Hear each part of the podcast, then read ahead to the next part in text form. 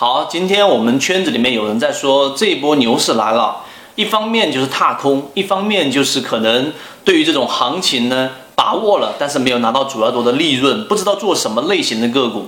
所以今天我们用三分钟给各位去讲一个话题，叫做样本思维。什么叫样本思维呢？就很多人做股票，其实就是在自己很局部的范围去观察和操作，在这一点上是没有问题的。但是在真正去选股和你仓位布局的时候，你必须要有一个样本思维。为什么呢？因为在我们圈子当中一直有讲过，短线的横向样本、中线的横向样本是整个市场里面赚钱概率的一个关键。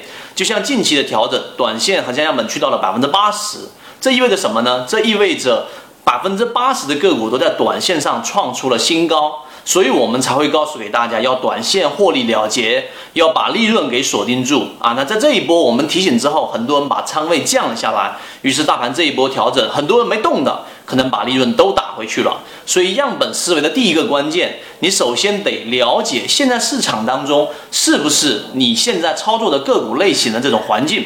我这样去说，大家就会更加容易去理解。也就是说，短线上攻如果是占主导。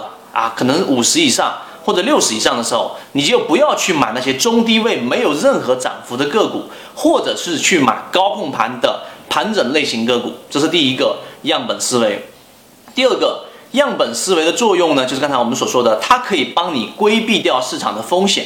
当某一个样本达到一个极限数值的时候，什么是极限数值？就是我们说短线上攻达到百分之九十，这基本上就是市场的极限了。八十到九十就是极限。所以这两个思维对于我们操作环境的确定非常非常重要。所以今天我们只是简单讲了这个小的模块。下一个视频我们会讲短线横向样本和中线横向样本的这种环境之下，我们到底怎么样针对这种环境来选择适合我们自己的个股。好，今天我们就讲这么多，希望对各位有所帮助。好，各位再见。